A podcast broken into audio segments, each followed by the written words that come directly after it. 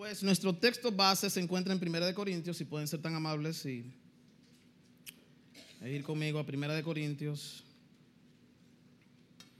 Vamos a leer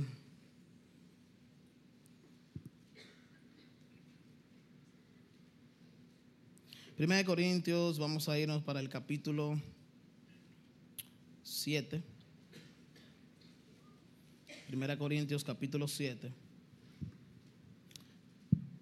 Versículo 27. El apóstol, después de, en esta carta, dar consejo a la iglesia de Corintio, expresa estas preguntas y dice, ¿estás ligado a mujer? No procures soltarte. ¿Estás libre de mujer? No procures casarte. ¿Qué es esto? ¿Qué, qué mensaje es este? Bueno, el mensaje se titula El don y la libertad de la soltería. Diga conmigo, el don y la libertad de la soltería. Sí, son temas interesantes que quizás hay iglesias que no hablan de ellos, pero nosotros tenemos la oportunidad para poder escuchar la palabra de Dios a través de, los, de, de las cartas de Pablo. Iglesia, históricamente estamos viviendo en tiempos únicos, único, único en cuanto a la manera de pensar acerca de la soltería. Si yo pongo a cada uno de ustedes a poder expresar o decir qué es la soltería, y vamos a las calles a preguntarle a las personas, para ti, ¿qué es la soltería? Habrán diferentes líneas de pensamientos, porque a través de los años el hombre se ha ido alejando de los consejos bíblicos y se está infiltrando mucha filosofía, muchas creencias, hasta que el mismo hombre se auto crea en sí. Y cada quien va a dar su definición, pero la vida no se puede vivir así. La vida se puede, se tiene que vivir bajo algo objetivo, bajo algo que es verdad y es su palabra. Y Pablo nos va a dar consejos prácticos para que nosotros podamos tener un concepto más amplio de lo que es la soltería. Los que están casados van a analizar también si pudieron disfrutar de su soltería, porque no hay vuelta atrás en estos caminos. ¿Ves? Porque estamos siguiendo lo que la palabra de Dios nos enseña. ¿Verdad? Entonces, estamos viviendo un tiempo único acerca de la soltería. Si vemos y analizamos, años atrás, la tendencia general era que la mayoría de personas dejaba su familia de origen por una razón primaria. ¿Cuál era? Casarse. Sí, años atrás casarse. Casarse y establecer su propia familia. Antes, muchos años atrás, las personas cuando salían del hogar, los hijos que salían del hogar, no pensaban en seguir con su soltería, sino inmediatamente ya formar su propia familia. Porque antes había una formación en el hogar. Preparaban al hijo para el matrimonio. Los tiempos van cambiando, ¿no? Entonces, porque si vemos en Génesis, capítulo 2, versículo 24, Jesús dijo que el hombre dejará a su padre y a su madre y se unirá a su mujer, serán una sola carne. Entonces, estudios muestran que en el siglo XIX y la primera mitad del siglo XX, los adultos solteros constituían solo un 5% de la población adulta de los Estados Unidos. Un 5% solamente de solteros. 3% nunca se había casado. Solo un por ciento divorciado y un por ciento viudo. Los tiempos van cambiando. Mientras que un 95% estaba casado. ¿Cuántos se acuerdan de esos tiempos? Yo no me acuerdo mucho. ¿Cuántos levantan la mano los que se acuerdan de esos tiempos? Excelente, eso es chévere. Entonces, los estudios de hoy en día colocan a la población soltera adulta de los Estados Unidos en alrededor de 45 a 46% de la población. Ha aumentado la soltería totalmente. De un 5% a un 45% ha aumentado el crecimiento de la soltería durante la última mitad del siglo. A través de los años ha aumentado los divorcios y el concubinato. Increíble como las cosas se van poniendo, como dice una canción, al revés. El mundo está al revés. Y es increíble cómo va creciendo cada día más el concubinato. Hoy en día los consejos son, si tú sientes deseos sexuales y tú amas a esa persona, viva con ella. ¿Qué dio y qué dio? ¿Qué compromiso? ¿Qué pacto? ¿Qué es eso? Ya eso está atrás, eso está fuera de, moda. Y va creciendo eso. El matrimonio hoy en día es visto, y vamos a ser sinceros, como algo irrelevante cada día más. No para los creyentes, pero sí para los que no entienden quién constituyó y quién planificó la vida como debe de ser, es Dios. Han quedado atrás también los días en que los hijos se encargaban de los negocios familiares de sus padres en la misma ciudad donde viven. No estoy diciendo que no hay, pero sí lo que estamos viendo es que desde que el joven se gradúa, está pensando en su mundo, en su vida, y me voy para China, para Japón, para donde sea. Para China no, porque hay coronavirus, verdad, mala mía. Nadie quiere ir para China realmente. Entonces, antes los padres formaban a los hijos teniendo pensado de que iban a pasar la antorcha porque iba a seguir la empresa, iban a seguir creciendo, pero no, no, no, no, ya las cosas poco a poco van cambiando. Porque ahí incluye lo que es la presión social y los deseos desmedidos de superación. Y eso ha hecho de que las familias poco a poco se vayan separando. El hijo suyo quizás lo llama, el que vive yo no sé dónde, una vez a la semana. Ah, sí, yo estoy bien, mami. Si se acuerda, llamarlo a los padres.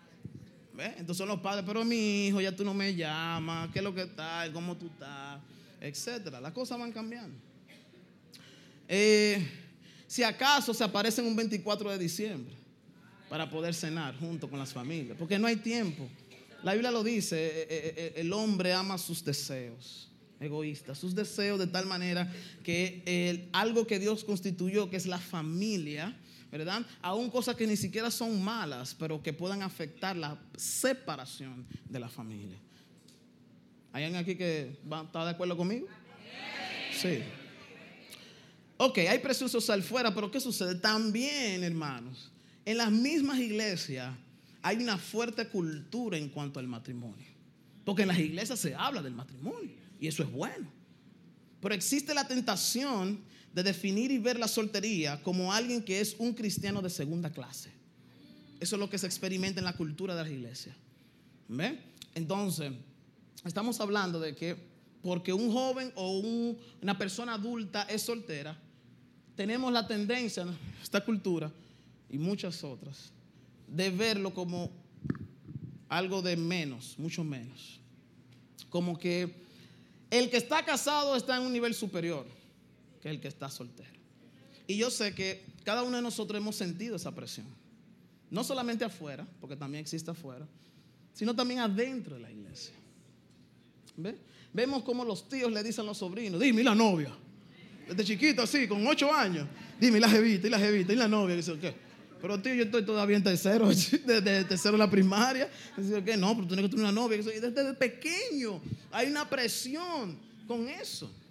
Vemos en la iglesia también, donde los que están solteros entran y ven mucha gente agarrada de la mano y así lo miran así, de segunda clase. No, no, no. Eh, eh, ve, existe eso mucho. Entonces el soltero puede sentirse menos, porque a veces definimos la soltería solamente en una sola definición y vamos viendo de que es más que eso. ¿Están conmigo? Yo lo he experimentado. Aquí están los jóvenes. Mi hijo, ¿y cuándo es? ¿Cuándo es que te va a casar? Entonces el joven hace así. ¿Eh? Eso sucede. Y no solamente el joven, también las que son mucho más adultas y adultos que no tienen un compañero. Pero es normal sentirse por un lado porque eso es lo que se enfatiza en la iglesia. Matrimonio. ¿Eh? Y así. Que yo espero que los que quieren motivar a los que quieren casarse sea porque le está yendo súper bien en el matrimonio.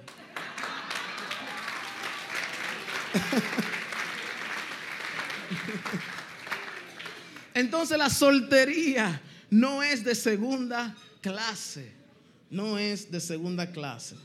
La identidad del soltero no es y no debe girar alrededor del hecho de no estar casado. Ok. No debe girar. Sino que e-, es más profundo. No podemos encerrar la palabra soltería en base a esa sola definición de que simplemente no tiene un compañero, de que no está casado. ¿Ve? Al observar la cultura de, de una iglesia que hace énfasis en cuanto a la importancia del matrimonio, una persona soltera que no entienda en la etapa en que se encuentra pueda pensar que es difícil estar en un ambiente así. Porque el eco que retumba en su pensamiento, tú estás sola, tú no estás casado. ¿Y qué hace el enemigo? Aprovecha. Oh, sí, sí, sí. Tú estás sola y nadie te quiere. Y sigue añadiendo sazón. Y Dios no está contigo. Y, tú no estás bendecido porque la bendición viene en el matrimonio. ¿eh? Y comienza por ahí hasta te cita texto bíblico para confundirte. Y cualquiera puede ahorcarse. ¿Ve? Es difícil estar en un ambiente así, de tanta presión. Muchos tienen la presión de sus padres. ¿Mm? Padres que ya dicen, pero a mí, ¿y cuándo que tú me vas a dar nieto ya? Ya está bueno ya. ¿Eh? ¿Cuándo es? Dame nieto, dame nieto, yo quiero descendencia. Y bien, presionado. ¡Wow! ¡Wow! Pero los padres lo hacen realmente porque en su interior quieren ver algún día a su hijo casado. También está la lucha con el sentimiento de ser dejados atrás por muchos de nuestros amigos cercanos que van al altar. Dice, hermano, yo, a mí no me gustaban mucho las bodas. No porque las bodas no son bellas ni bonitas, sino porque en mi soltería yo sentía mucha presión y cuando tenía, cuando tenía, estaba, tenía amores con mi esposa, y cada vez que había una boda, yo decía, Dios mío. ¿Por qué? Porque yo estaba muy encerrado en que ella va a querer casarse pronto. Y la pregunta venía después de la boda. ¿Cuándo es? Y yo sé que muchos se sienten así, de muchas maneras. Y puede sentirse melancólico porque está viendo de que todos sus compañeros que se graduaron están cansados y tienen hijos y tú ni siquiera tienes nadie, ni, ni nada. Y cualquiera puede sentirse frustrado. Ahora bien, hermanos, sabemos que la sociedad de hoy menosprecia el matrimonio, pero el hecho de saber que Dios lo llama bueno y estar en la condición de soltero puede traer cierto desaliento. Porque tú puedes escuchar, la Biblia dice que, Dios llama eso. Bueno, por eso Él le creó a Eva. Porque vio a Adán como sol. Entonces tú tienes todo eso en tu mente. oh my God, Dios mío. Vamos a profundizar en las cartas de Pablo.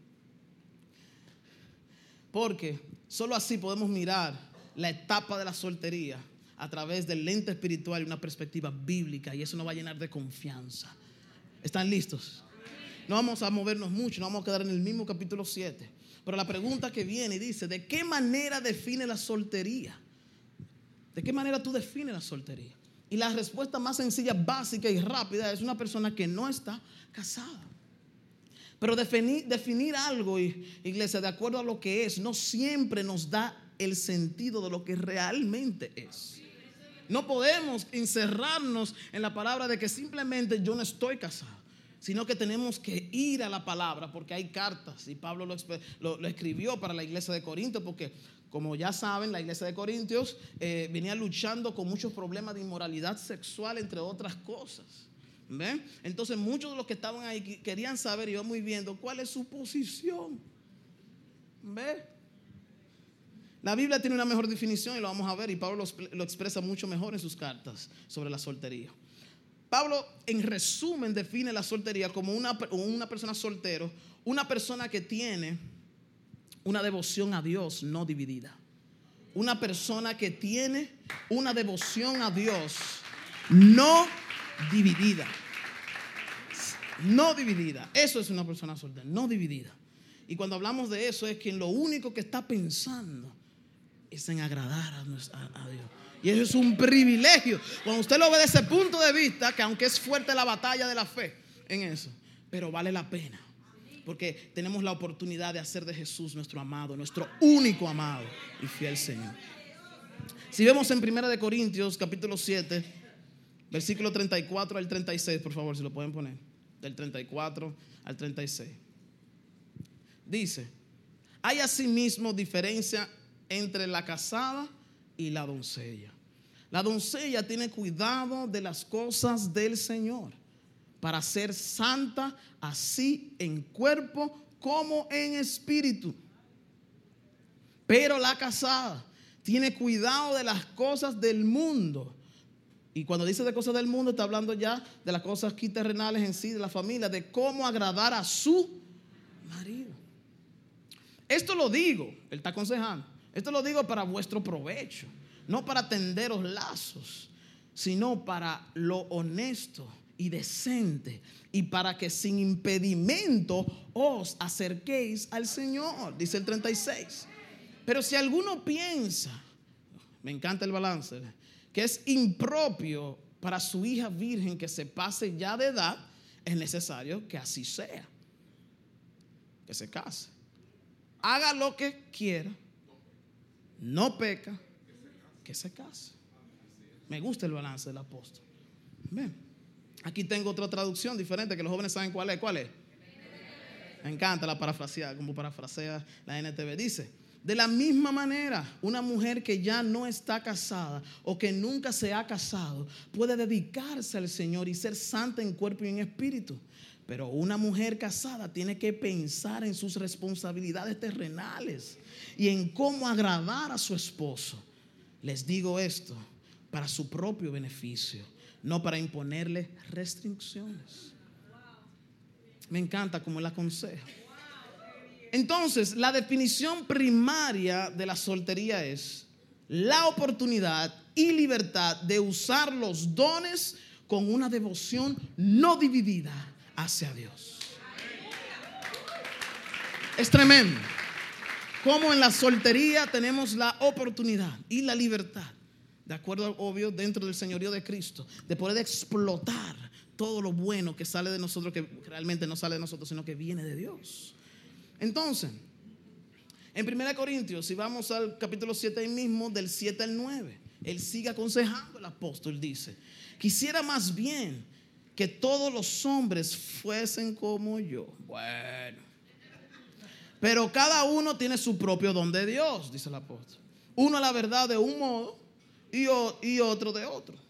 Digo pues a los solteros y a las viudas que bueno les fuera quedarse como yo. Pero si no tienen don de continencia, cásense. Pues mejor es casarse que estarse quemando. Eso le encanta a los que están, a que están solteros, que están locos por casarse. Me encanta el balance del apóstol. Vemos a un Pablo que desea que todos los hombres solteros fueran como él, como él lo era. Él claramente ve que hay beneficios en las solterías. Por eso lo dice. ¿Mm? Por lo que desea que todo el mundo, todos los hombres puedan experimentarlo. Porque lo está viendo de un punto de vista totalmente diferente. El apóstol a la misma vez, que me encanta el balance, reconoce que la soltería es para algunos. Por eso expresa su deseo y valor de la soltería. Porque entiende que es un don es un regalo, ¿verdad? No tan solo una etapa de estar sin un compañero. Que eso es la parte donde tenemos que cambiar nuestra perspectiva para poder servir al Señor con libertad en la etapa en la que nosotros nos encontremos, encontramos. Y si vemos que la palabra don, como todos aquí sabemos, la gran mayoría, es un regalo. Y tenemos que verlo como algo, como un regalo. Tenemos que verlo como algo otorgado. Algo que es dado por Dios. Diga conmigo, algo otorgado. La tendencia nuestra es no recibir las cosas que no nos gustan que Dios quiere que Dios nos da. Nuestra tendencia es exigir. Pero solo un Dios que nos conoce y nos creó sabe lo que nosotros necesitamos. Y Dios nos llama a través de su palabra a aprender a recibir un don, un regalo que es otorgado, que viene de la mano de Dios. Pablo nos dice que no todo el mundo tiene este don. Y hablando exactamente lo que es la, la continencia o el don de la soltería. La soltería es un don para algunos, como ya acabamos de escuchar. Otros tienen diferentes dones, vemos, dados por ellos como don de la administración, hospitalidad, enseñanza, pero no todos tienen el de la soltería, el don de la soltería. Ahora bien, mira qué chulo esto. Esto no es un asunto, un don sobrenatural. Esto no es los dones del Espíritu. Esto no es como que, yo estoy soltero. Es que yo me dedico al Dios. Es que yo soy santo. O sea, es que yo, oh, solamente mi Dios, más nadie. No, no es una habilidad super espiritual, mística o mágica de resistir las relaciones sexuales. Tú estás en pecado, mi hermano, si tú sientes hasta deseo sexual. Yo no, yo no sé lo que es. Yo me dedico a Dios. No, no, no, no, no. Tengo el don. ¿Ve? No es rechazar el matrimonio. Porque el matrimonio es bueno. No es algún estado espiritual más alto que otro. Donde puedas negar la carne. Porque aquí todos sentimos esta que está aquí, la chuleta. ¿Ve? Entonces tenemos que ir cambiando las cosas. El soltero no puede verse más alto que el casado, pero el casado tampoco no puede verse más alto que el soltero. Porque ambas cosas fueron otorgadas por Dios. Y ambas tienen valor en las manos de Dios. Y un propósito para la edificación de su pueblo. Y muy bien. Si vemos la soltería como algo así, como algo súper espiritual o místico, mágico, yo no sé qué, como tú lo puedas ver. Eso entonces es muy parecido a un monje o las monjas que persiguen aislarse de la sociedad y retirarse en monasterios y conventos apartados, porque ellos no pueden ni siquiera, son ángeles o yo no sé qué. No. Si esto fuera lo que Pablo trataba de describir en estas, cartas, entonces Dios hubiera creado un sistema de dos niveles para la soltería. Una es los solteros súper espiritual y los solteros descontrolados por los deseos de la carne. No hay dos niveles. Los que se están quemando, los que no se están quemando y los que se están quemando. No. No es así. Es un don otorgado por Dios. Si vemos entonces que es entonces el don de la soltería, es la capacidad de vivir una vida autocontrolada. Wow, qué chévere verlo así. Una persona soltera claro, que se está consagrando, que está dándose en devoción a Dios. Tiene batalla de la fe, aún con la carne, si no tiene el don de continencia en cierto sentido, pero tiene la capacidad de autocontrol. Porque hoy en día ver una persona soltera así, cuando yo digo soltera estoy hablando en el sentido de que no tenga ni siquiera un noviecito, ni nada, ni nada por ahí, que simplemente está esperando el tiempo de Dios ¿verdad? Es admirado. Ver cómo se está autocontrolando. Entonces es la capacidad, es un don, pero eso viene de Dios. Viene de Dios, de vivir una vida autocontrolada y en contentamiento. Me encanta esa palabra.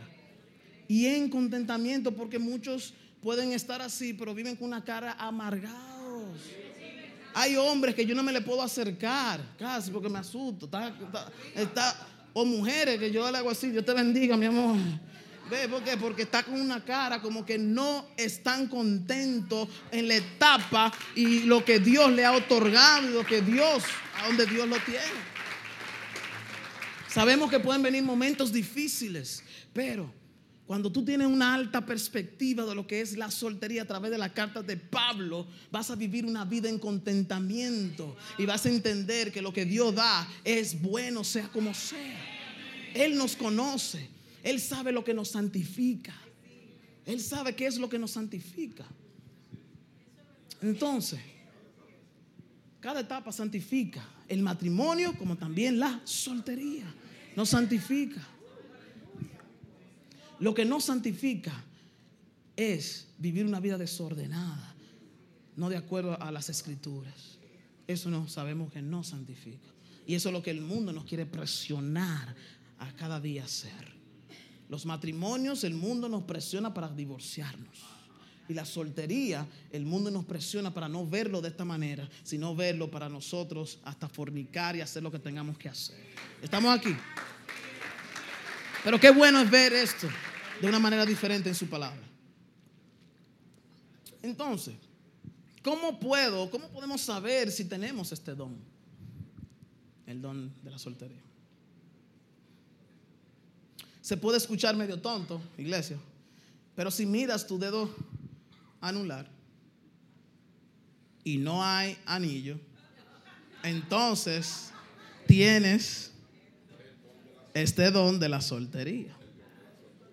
Mujeres, perdonen a sus maridos que no trajeron su anillo, que no lo puse. Sabemos de que es un símbolo, pero hay que cuidarlo, hay que encontrarlo, hombres, si no lo tienen. O mujeres, viceversa. Ahora bien, si tienes ese anillo, entonces tienes el don del matrimonio. ¿Oyeron? El que no lo tiene, tienes el don de soltería. Pero el que lo tiene, tiene el don de matrimonio. Que no solamente es un don en la soltería, sino que también el matrimonio es un regalo otorgado por Dios. Amén. Amén. Ambos estatus, escuchen iglesia, ambos estatus son un don de gracia. Un don de gracia, ambos estatus. Entonces, dependiendo cuál sea nuestra circunstancia, es el don de gracia de Dios para nuestras vidas. Nuestro deber es aprender a recibirlo porque viene de la mano de Dios. Qué bueno es servir a un Dios que no deja a su pueblo sin un don. Alguien puede dar gracias al Señor. Todos tenemos un don. Todos tenemos un regalo que viene de la mano de Dios. Entra en su presencia para que pueda apreciarlo y recibirlo en el nombre de Jesús. Dale ese fuerte aplauso porque Dios es sabio y bueno. Y cada don tiene un propósito especial para la edificación de su iglesia y para mostrar una generación contra cultura. Si actualmente estás soltero, no tienes motivos para pensar que Dios te pasó por alto, de que Dios repartió mal los dones. ¿Mm? Tu circunstancia y en la etapa actual en que estás es el don de Dios para ti. Tengamos cuidado de decir, Dios, ¿por qué a mí tú me diste esto y a aquello y a otro le diste otro? Por eso es tan importante renovar nuestras mentes. Cada día. No conforme a este siglo. No conforme a este siglo porque cuando renovamos nuestras mentes, agradamos a Dios. Y hasta tenemos el cuidado de no pecar contra Él. Porque si hay algo feo es poder decir, Dios, ¿por qué a mí tú me diste esto y a fulano le diste aquello? Si hay algo que mata el contentamiento es la comparación. Si hay algo que mata el contentamiento y la voluntad de Dios, alinearnos a la voluntad de Dios, es estar exigiendo cosas en las cuales Dios sabe qué es lo que realmente nuestra alma necesita. Tremendo, tremendo. Ahora bien, históricamente hablando, habrán más solteros que van a casarse que solteros que permanecerán solteros. Permanecer solteros es menos común, pero bíblicamente hablando, Solo porque es menos común no significa que debe ser visto como algo anormal, como algo anormal. No, mis hermanos. No importa si usted tiene 99 años y todavía no tiene un compañero y Dios no, no se lo ha regalado. Eso no es algo anormal. Sé que es difícil poder verlo en esta cultura que estamos viviendo. Pero repito, Dios sabe qué es lo que nos santifica y nos lleva al cielo. Es peor casarse con el equivocado. Porque si hay dos decisiones importantes en la vida, es aceptar a Jesús como tu Salvador y saber con quién te va a casar. Tenemos que estar claros con eso. Entonces la soltería y el matrimonio, ambos son valiosos. Digo conmigo, ambos. Ambos son valiosos. Uno no es superior al otro. Pablo anima a algunos solteros a no apresurarse, porque también es otra cosa. No te apresures. Esto no es como el mundo. Déjame probar a ver si no yo la voto y cojo otra y busco otra y pues, uno. ¿Qué es eso? Esto no es un relajo. El evangelio es claro, es radical. Hay que dar pasos firmes y aprender de los errores. Y que los deseos pecaminosos no controlen, que se enseñoren nuestras vidas. ¿Eh? Entonces él dice, no se apresuren en la carta. Yo me imagino a esa persona leyendo eso ahí. Pablo estaba preso. ¿eh? Y ellos estaban en una situación y estaban leyendo esas cartas. Okay, y estaban ansiosos para ver qué es lo que él aconsejaba. La soltería no es para apresurarse. No es para apresurarse al matrimonio, sino a permanecer soltero y ser buenos mayordomos de esa soltería. Buenos mayordomos de esa soltería. Y vamos viendo tanto económicamente como también espiritualmente, con el tiempo, con todo. Si vemos en los versículos 27, si pueden ir conmigo. Versículo 27, que acabamos de leer al principio. Él lo dice, estás ligado a mujer, no procures soltarte. Estás libre de mujer, no procures casarte. Ellos estaban ahí viendo si iba a haber un cambio de posición. Y se topan con esto. Y entonces vemos en el versículo 32 hablándole a su iglesia. Quisiera pues que estuviese sin congoja. El soltero tiene cuidado de las cosas del Señor, de cómo agradar al Señor. ¿Mm? En el 38 dice, de manera que el que la da en casamiento hace bien y el que no la da en casamiento hace mejor. Porque, porque lo está viendo en otra perspectiva. Yo imagino a esa persona en ese momento. Entonces, pregunto, ¿piensas como Pablo? ¿Ves tu soltería como algo valioso? ¿Lo ves como algo como, wow, qué oportunidad más bella de yo poder expresar mi libertad al mundo de lo que Dios hace en mi vida sin ningún interés o impedimentos como divididos? ¿O tienes un deseo tan fuerte por el matrimonio y por cambiar tu soltería que no das ningún valor a tu soltería. Porque ese es el problema de nuestra cultura. A veces, le damos más valor al matrimonio que a la soltería. Y por eso entonces menospreciamos a los que están solteros, a los que están solos. Ni siquiera oramos por ellos. Y viceversa. Porque también vivimos en tiempos donde no creen en el matrimonio ni valoran el matrimonio.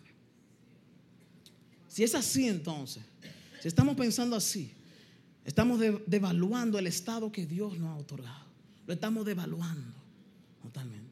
Pablo dice en el versículo 2, si vamos, del mismo capítulo 7, versículo 2, él dice, porque él entiende por lo que está pasando la iglesia de Corinto.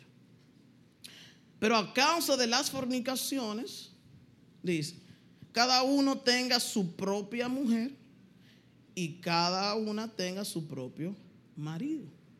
Sabemos que no es fácil.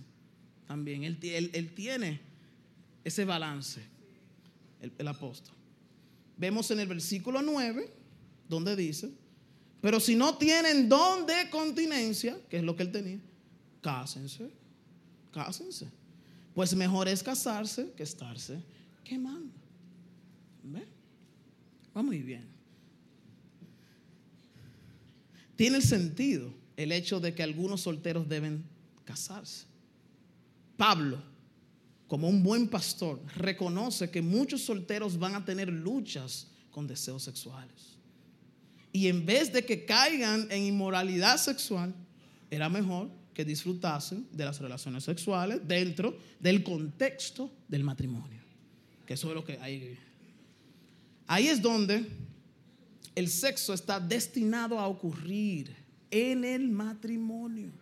No te dejes llevar, nadie se debe dejar llevar. Y a veces lo sabemos como una información, pero nos dejamos dominar por los sentimientos y por lo que la filosofía de este mundo nos quiere llevar. Fue destinado para el matrimonio. ¿Mm? Si tienes problemas con la pornografía, puede ser un toque de ahí, de una señal de que estás quemándote. ¿Ves? ¿Pero qué dice Pablo sobre esto? Que es mejor casarse que quedarse quemándose de pasión. Pero, pero, No podemos pensar que cuando nos casemos y disfrutemos de las relaciones sexuales en el matrimonio, el problema de la pornografía se va ahí. Ese es el error de muchos cristianos creyentes que dicen, bueno, yo tengo un problema tan grande con esto y esto se va a resolver casando. No, eso no se irá de manera mágica. No, no es así.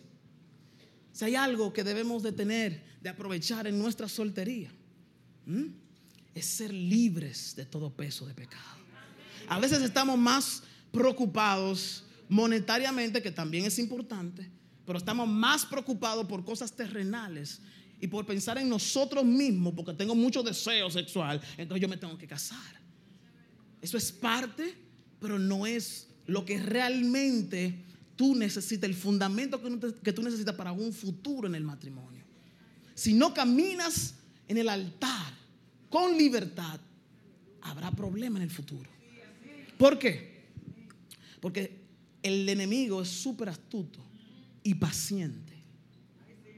Si no resolvemos eso en nuestra soltería, cosas interior, cosas que deben ser libertadas con la sangre de Jesucristo, el enemigo pacientemente, esperando el momento perfecto, no en la luna de miel, no en el primer año, en el segundo año, en el tercer año de matrimonio. El enemigo es tan paciente que espera que tú tengas hijos. Porque él vino para matar, hurtar y destruir. Pacientemente, para que esas cosas pendientes que no resolviste en tus solterías, que debiste resolver delante de tu Dios, Él lo aprovecha para traer destrucción y afecte tu generación. Es una herramienta que Él usa para que danos duro. Yo sé que muchos han podido experimentar eso y están aquí por la gracia de Dios. Porque Dios lo ha levantado, porque siempre hay una nueva oportunidad en la gracia de Dios.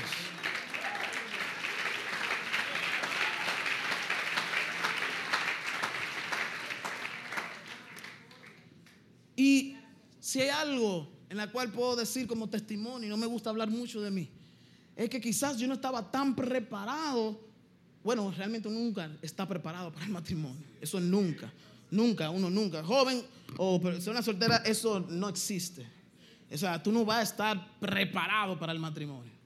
Pero si hay algo que, en la cual, a pesar de que no estaba totalmente preparado aún económicamente, creyendo en Dios de que Él proveerá, si hay algo que tuve el privilegio, la dicha, eh, la gracia, la misericordia de Dios, que ambos caminamos al altar libres libres por la sangre de Jesucristo, no dejando ninguna herramienta para poder destruirnos el uno al otro. Y esas son las cosas que el enemigo no quiere que nosotros pensemos, que nosotros analicemos, sino que solamente egoístamente además pensemos en nosotros, en la carne. ¿Están conmigo? Porque el Evangelio no se vive por sentimientos, sino nuestro culto es racional, nuestra adoración es racional y tenemos que renovar nuestra mente cada día y entender lo que realmente importa en esta vida.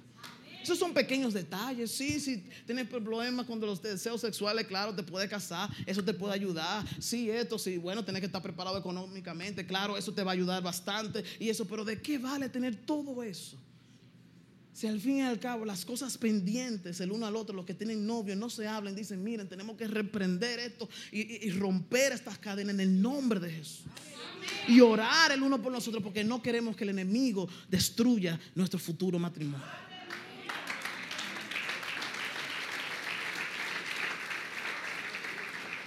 El Evangelio no es un relajo, no es un pasatiempo. El Evangelio es transformación, es revelación. La palabra de Dios no es una información, solamente es revelación. Porque lo único que transforma es la revelación a través del Espíritu Santo aquí en su palabra. Es increíble como podemos ver a través de los años ministros, hombres de Dios que conocen la palabra del Génesis y Apocalipsis, son grandes teólogos, conocen tanto la palabra, pero han caído por algo que podrás decir de este lado, wow, qué tan estúpido, tenía un ministerio tan grande, tenía un hombre de tan grande y cayó por eso y fue infiel. Lo que sucede es que el Evangelio va más allá de una información. El Evangelio es revelación para transformación de carácter. Y si eso no va a la presencia de Dios, entonces no estás preparado para el matrimonio. Realmente no lo estás. No lo estás. Podrás tener todos los millones del banco, eh, pero tiene, hay una herramienta que no presentaste donde el enemigo va a utilizarlo. No sé por qué me ha quedado ahí en eso. Pero es tan importante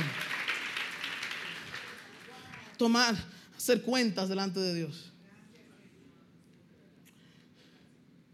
Entonces, si leemos el 32, hay, un, hay una declaración de Pablo en el versículo 32, donde dice, quisiera pues que estuviese sin congoja, sin congoja.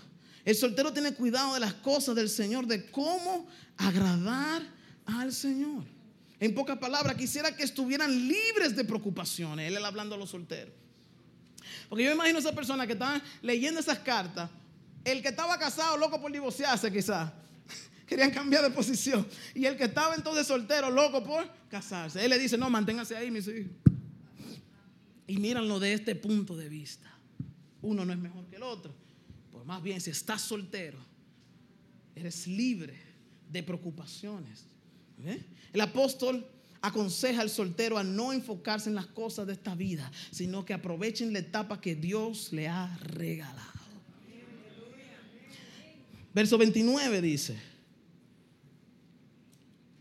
pero esto digo hermanos, ay santo, el tiempo es que, dígalo fuerte, el tiempo es que, resta pues que los que tienen esposas sean como si no las tuviesen. Y recuerden ese mensaje que el pastor nos dio. Porque los tiempos son cortos. Iglesia, no sabemos cuánto tiempo nos queda para que Cristo venga. No sabemos cuánto tiempo tenemos antes de que Cristo venga. ¿Mm? Y si vemos y, podamos pedirle al Señor discernimiento para poder discernir los tiempos. Yo sé que quizás usted ha escuchado esto como un cliché de este pequeño, de que Cristo viene. Pero no es un cliché. Cristo viene. Y Él tiene un plan. Él permite las cosas que sucedan en el mundo, los acontecimientos de este mundo, porque Él tiene un plan. Y la iglesia debe de estar preparada con su lámpara encendida, proclamando quién es su rey.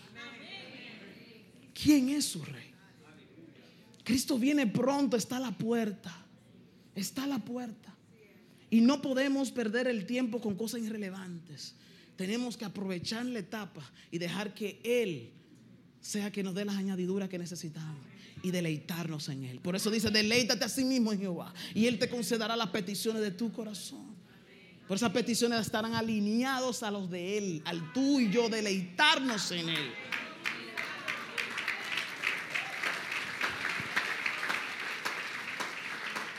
Qué bello es la soltería y aún el matrimonio para poder predicar el Evangelio. Que aunque el soltero no tiene esa mente dividida entre tantas cosas que tiene que resolver, pero ambos, tanto el matrimonio, Dios lo ha unido a una sola carne para que juntos, mejor dos que uno, mejor juntos, aunque tengan muchas responsabilidades en esta tierra, puedan seguir proclamando el Evangelio. Solteros que no tienen esa preocupación de estar manteniendo hijos, de estar haciendo esto que lo otro. Qué bello es poder como dijo el apóstol ahí, dedicarnos en devoción y entrega a un Cristo que ya viene, que está a la puerta. Y miren, estos apóstoles, si uno va leyendo, para ellos, después del ascenso de Cristo, Cristo iba a llegar en cualquier momento. O sea, ellos estaban como así, como, señores, eh, eh, eh, cuando ellos despertaban, wow, todavía seguimos aquí. Ellos creían que ya se iban. O sea, en cualquier momento, y mientras más persecución, y nos vamos, nos vamos, nos vamos. Estaban locos. Usted dirá, bueno, pues Cristo no ha llegado. Bueno, pues dale gracias a Dios que no ha llegado, porque cuando viene a ver, tuviéramos quedado. O sea, Dios sabe cuándo venir. Pero mientras venga, nuestra responsabilidad es predicar el Evangelio. Porque lo que sucede es que estamos acostumbrados, queremos entrar en el reino, pero no queremos que el reino entre en nosotros. Sí, yo quiero ir a tu iglesia. Sí, yo quiero ser cristiano. Sí, esto. Ok, ahora tú quieres que el reino y el señorío de Dios entre a tu vida. Mira cómo es. Le explica la palabra. Por eso es esa oración, que venga tu reino, pero a mi vida. La etapa de soltería es para que venga su reino a tu vida. A tu vida en esas áreas que tienen que ser libres por la sangre de Jesucristo. Matrimonios también igual. Que venga su reino a nuestra familia. A mi vida. ¿Eh? Y veremos las cosas totalmente diferentes. Y miren, no sé por qué Dios me está llevando por esta línea, pero estamos viviendo tiempos, hay una crisis increíble. Y en nuestro país hay una crisis política fuerte que estamos viviendo. Una crisis fuerte. Y es increíble que aunque, aunque tenemos el derecho para protestar, que es un derecho, no es pecado protestar, pero es increíble cómo aún creyentes tienen más pasión para protestar que para predicar. O sea, es un derecho. Yo hablaba eso con los jóvenes. Es un derecho, tú puedes protestar, no es malo, pero qué chévere como eh, escuchaba en el chat de la familia, qué chévere, es poder ver la iglesia de Dios haciéndolo de la manera correcta, exaltando el nombre de Dios. ¿Mm? Qué bueno poder que la iglesia se une en adoración en matutino en los parques, cantando, adorando, entendiendo y mostrándole al mundo quién es el rey. ¿Quién es el rey? Mis hermanos, protestar es un derecho, pero predicar es un mandato. Es un derecho, pero predicar es un mandato. ¿Cómo va a ser que tengamos más pasión para otras cosas que para poder dejar entrar el reino de Dios en nuestras vidas? Que predicar y hacer discípulos. Cada etapa es para eso también. Ese es el balance. Cada etapa, para tanto el matrimonio, tiene que darle gloria a Dios como también la soltería. Revisemos dónde la balanza de nuestra pasión, de nuestro deseo, de que si estamos en el reino o el reino está en nosotros. Porque es fácil estar en la iglesia, pero todo el que está en la iglesia está en Cristo. Tenemos que vivir en el Hijo. ¿Están conmigo lo que estoy diciendo? Y Jesucristo nos dio el modelo de cómo tenemos que presentarnos ante la crisis social, ante la crisis política. Jesucristo mostró ejemplo cómo debemos de hacerlo. ¿Ustedes están conmigo? Y si él, es nuestra meta, ¿sí o no? El varón, la estatura del varón perfecto, eso es lo que perseguimos, la santidad y Jesucristo. Y Jesucristo nos mostró cómo es que nosotros tenemos que vivir y mostrar su reino. Amén. Dáselo fuerte a él. Amén, amén, amén, amén, amén.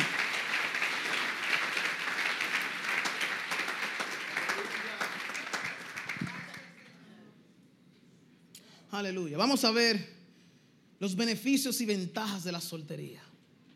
Es importante para tener una mejor perspectiva. Beneficios y ventajas de la soltería. Lo primero es, un soltero tiene libertad de tener intereses divididos, como hablamos. Por eso en el versículo 35 el apóstol dijo, esto lo digo para vuestro provecho, para no tenderos lazos, sino para lo honesto y decente, para que sin impedimento os acerquéis al Señor. Entonces, el matrimonio de alguna manera puede impedir que participemos en todo lo que respecta a la iglesia, al reino de Dios, o sea, como en participación y disponibilidad de horarios. Cuando uno está casado, el tiempo se acorta mucho más todavía. La soltería, aunque vemos que jóvenes que dicen que yo no tengo tiempo para nada, es que tienen un desorden en el tiempo, no pueden ordenarse correctamente, pero tienen el tiempo. Si usted no puede ordenar su tiempo en la soltería, vaya revisando, que hay muchas cosas que hacer en la soltería. Tenemos que ordenar muchas cosas. Administrar el horario, administrar el dinero, administrar muchísimas cosas. Porque cuando nos casemos es que viene lo fuerte. Aunque es bueno, aunque hay ayuda idónea. Pero ¿qué, ¿cuál es el concepto tuyo de ayuda idónea, hombre? Entonces, tenemos que aprovechar esa etapa. Entonces, es increíble. Mira, me, me acuerdo que tuve el privilegio, el honor de poder eh, a los 16, 17 años comenzar a liderar el grupo de adoración en esta iglesia. Jovencito. La verdad, yo lo que tenía una pasión tan grande por la música y servir, que no sabía con las tantas cosas que me iba a estar enfrentando. Porque el trabajo más difícil es bregar con gente. Eso todos lo sabemos en diferentes aspectos, tanto social como iglesia, como lo que sea. Eso es complicado. Ahora bien, yo fui viendo Yo tenía, era soltero, tenía novia, yo lo que tenía una pasión por Dios fuerte. Y entonces, a temprana edad yo estaba liderando, que eso fue la gracia de Dios que me ayudó, liderando personas casadas. Personas me llevaban 10 años, 15 años, personas ya con hijos, con todo. Y a la misma vez tenía que estar consciente de que estamos en diferentes etapas. Por mí, ensayar y prepararme hasta las 15 de la mañana, yo no tenía ningún problema. Y más que yo vivía yo vivía ahí mismo, venía aquí a la iglesia, me tomaba mi tiempo, pero no tenía una conciencia de que estaba liderando personas con mente dividida, que tenía muchas cosas que tenía que hacer. Y yo me tomaba mi tiempo conectando así. Eh, yo hacía hasta un devocional de una hora y dos horas. Y no me daba cuenta que las personas que estaban casadas era así, que estaban mirando el reloj. Tenían que irse porque tenían responsabilidades. ¿Ves? Y eso trajo, pues, obvio, ciertas cosas en las cuales tenía que Dios obrar en mi vida porque no tenía esa conciencia. Porque ese, ese etapa es heavy, es bien chulo, tú no tienes compromiso con nadie, tú llegas a tu casa, si tu mamá te pelea, tú dices, mami, perdóname, no lo vuelvo a hacer, pero tú sabes que tú lo vas a volver a hacer, que te va a, desobedecer. Ve, entonces, pero esos hombres que yo estaba liderando tenían responsabilidades con sus hijos, que llevarlo al colegio el otro día, que esto, que lo otro. ¡Wow! Increíble. Yo no veía eso. Hasta que fui viendo de que, son diferentes etapas y que tenía que ir creciendo con esa conciencia. ¿Están conmigo? Para podernos llevarnos bien los unos a los otros, tenemos que saber en las etapas en que estamos. Uno no es menos que otra, pero tenemos que, para poder ir armonizándonos como iglesia, tenemos que ir entendiendo para que las cosas vayan marchando correctamente.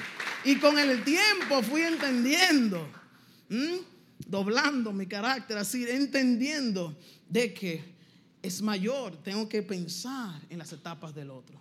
Amén. Amén. No es solo acercarte a alguien para aconsejarlo, que eso es bueno si ya tú tienes esa experiencia, pero sí también valorarlo.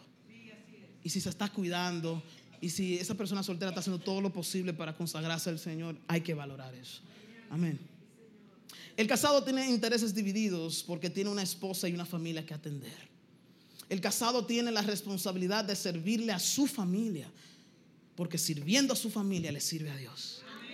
Estamos hablando de que Dios fue quien instituyó el matrimonio y sirviendo a nuestra familia le servimos a Dios. ¿Qué estamos viendo hoy en día? Quizás muchas personas eh, cuando eran solteros se entregaban a Dios con locura, o sea, full, así, boom, una pasión increíble. Se casan, se achonclan. Se casan y, no, ¿dónde está fulano? No le veo. Ni predicando en las calles, ni tampoco es aquí para servir y ayudar. Mi esposa, yo y mis hijos. No, que los, se envuelven los afanes de la vida. Porque repito de nuevo, se le va el concepto de que no es estar en el reino, es dejar que el reino entre. Para que entonces eso afecte nuestra generación. Y si queremos ver los hijos nuestros y los hijos de nuestros hijos sirviendo a Dios, tenemos que cumplir y no achonclarnos aún estando casado. Ahora bien, esto no significa, esto no se trata de que, bueno, que a mí no me, a mí no me ponen, a mí no me quitan. ¿Esto qué es eso de quitar y me ponen? Quien pone Dios y quien quita Dios. Y entender que el reino no está limitado a dos horas en estas cuatro paredes aquí. ¿Cómo no todos podrán servir aquí adentro? O sea, no imagínense, damos una visión para un templo grandísimo. Y aún así, no podremos poner a todo el mundo sirviendo. Tenemos que quitarnos una mentalidad de religiosidad, de que no me ponen, que no me quitan, que yo estoy esperando, que eso que no. El reino de Dios se trata de predicar el evangelio y hacer discípulos. Y esperar los regalos y lo que Dios quiere que nosotros honremos de acuerdo a lo que Él nos da. ¿Están conmigo? Amén. Entonces tenemos que cambiar el concepto. De que no podemos, aún estando casados, estar achonclados. No, vamos, dile al Señor, oh Padre, reaviva ese primer amor, ese primer amor que yo, en la cual te conocí, cuando yo tenía una fuerte pasión donde no existía horarios. Aunque claro, cuando tú estás casado tienes sus horarios. Pero por lo menos que tú puedas involucrar tu familia. Qué bello es poder ver que hijos nos vean a hombres arrodillados, orando a temprana hora antes de comenzar el día. Mm, Dios quiere hombres con manos santas que levanten manos santas sin ira y sin contienda. Qué bello es poder ver que los hijos puedan ver a las mamás también involucradas en el reino. ¿Están conmigo? Pero no involucrada a un servicio de una iglesia, involucrada en el reino de Dios, que es más allá, es más allá. Si tienes mucho que no ora, dile Señor, pon pasión por las almas en mí. Porque es eh, eh, amor por las almas. Que mis compañeras del trabajo vean que mi matrimonio lo sustenta Dios, no el hombre. Y que los amigos nuestros que están afuera, que nos ven solteros, entiendan que nosotros tenemos una meta y nosotros tenemos un propósito que es consagrarnos a Dios. ¿Alguien dice amén? amén. Aleluya. Dos, la libertad. El soltero tiene la libertad de dedicar su vida a un propósito en particular para Dios, específico. ¿Ve? Porque no está atado a nada, a ninguna responsabilidad. Como soltero tenemos la libertad para, o sea, tenemos la libertad de, de, no estar preocupados, pero sí, pero sí envueltos en los negocios del Señor, para agradar a Dios. Entonces tu deseo debe ser dedicarte al Señor en cuerpo y en espíritu, como dijo el apóstol Pablo, y vivir de manera correcta en devoción total al Señor. Tres, el soltero tiene más libertad para invertir en su crecimiento espiritual. Tiene más libertad, mis hermanos. Vamos a ser sinceros, tiene mucho más libertad. Y yo lo estoy experimentando, porque cada vez que yo hago así, que voy a entrar a la presencia de Dios, que voy a entrar, ok, ya nadie está aquí, ok, ya la niña está durmiendo, uh, y voy a entrar la niña está durmiendo. Papi, ¿qué? Uh, ¿Qué pasó? Yo no he desayunado, tengo hambre. ¿Qué? Entonces yo tengo que, ese momento que aparté ahí, tengo que resolverle a ella, porque si resolviéndole a ella le resuelvo eh, a Dios también. Entonces la vida de casado, jóvenes, esto no se trata de que yo tenga un deseo muy de relaciones sexuales muy fuerte y tengo que casarme. No, esto va más allá de eso. Va mucho más allá. Entonces, voy aprendiendo a desarrollar que aunque no tengo todo el tiempo para sumergirme así, vengan diferentes pues distracciones o cosas que yo tengo que resolver por mi familia, eso es la gracia, ¿eh? para que uno pueda seguir fluyendo. Pero el soltero, wow, el soltero tiene la oportunidad de decir, me voy para la iglesia a vigilar. Ay, aleluya. Así como yo voy a protestar, voy para la iglesia a vigilar. y me voy a llevar un grupo de jóvenes. Y me voy a llevar quien sea, porque es que eso, es algo que, que es un mandato genérico, general, para todos. Para todos. Libertad, crecimiento. Cuatro, tiene más libertad para amar y servir a Dios, invirtiendo en la comunidad cristiana. Claro, claro. Cinco, tiene cierta libertad con sus finanzas. Claro. Claro. Hay cosas que yo me quiero comprar. Pero cuando yo veo que no hay pan en mi nevera, yo tengo que someter mi deseo. Porque sirviéndole a mi familia le sirvo a Dios. Entonces, joven, analiza. Si te estás endeudando estando soltero, ¿qué será cuando usted se case? Mi hermano, analice. Porque es que estamos viviendo a veces un pensamiento como de fachada me meto en lío para que vean que yo estoy propero, pero entonces y me voy a casar, pero con lío, con lío no se puede, uno no puede casarse con lío. Tiene lío espiritual y lío también terrenales, mi hermano. La gracia de Dios te tiene que salvar en el futuro. Orar. Entonces es una etapa preciosa para analizar. Esto no se toma así que la moda, todo el mundo se está casando, yo me voy a casar. No, eso no es así. Ve, no, me caso cuando Dios quiera, cuando esté preparado, cuando mi alma y mi ser está preparado en cuerpo y espíritu para casarme.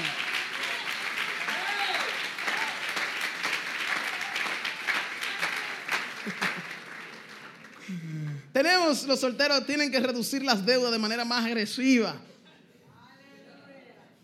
Pero también tenemos la oportunidad, al estar soltero, de dar más generosamente.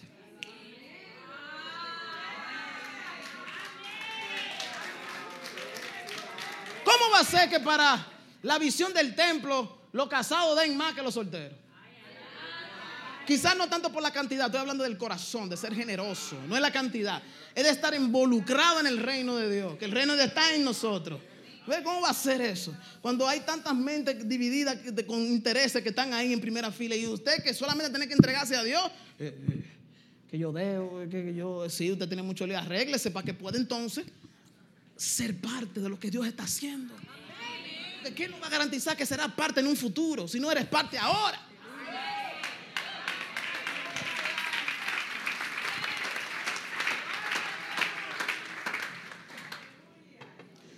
El soltero tiene cierta libertad con su tiempo y sus planes. Claro. No se va a ahogar en un vaso de agua, que tú no tienes tiempo para nada. Tú puedes organizarte. Puedes organizarte. Y lo más chévere de todo que puedes planificar cosas específicas que debes de hacer antes de casarte. Usemos esas libertades para la gloria de Dios. ¿Oyeron esto? No es libertinaje. Usemos esas libertades, no para rebeldía, no para hacer lo que queramos. Usemos bien, damos el buen uso de esa libertad para la gloria de Dios. ¿Alguien dice amén? ¿Alguien dice amén? Amén. Amén. Estamos terminando. En conclusión, la libertad y flexibilidad de la soltería no solamente existe para conveniencias y beneficios personales. Esas ventajas existen para rendirlas completamente en devoción a Dios. Así como los dones espirituales son para edificación de la iglesia, así también cada don y regalo que Dios nos da son para edificación de la iglesia. No solamente los dones espirituales, sino también el estado en el que nos encontramos es para la edificación de la iglesia. Es más fácil un soltero predicarle a otro soltero que un casado predicarle a un soltero. Y viceversa. Es que nuestro propósito y nuestro plan tienen que estar sujetados al reino de Dios. ¿Alguien dice amén? Amén. Entonces, si eres soltero, o casado, de acuerdo a lo que él te de, acuerdo a lo que él te concedió, existe para la edificación de su iglesia. Existimos para la gloria de Dios. Hay aquí personas que aman la gloria de Dios. Ponte de pie.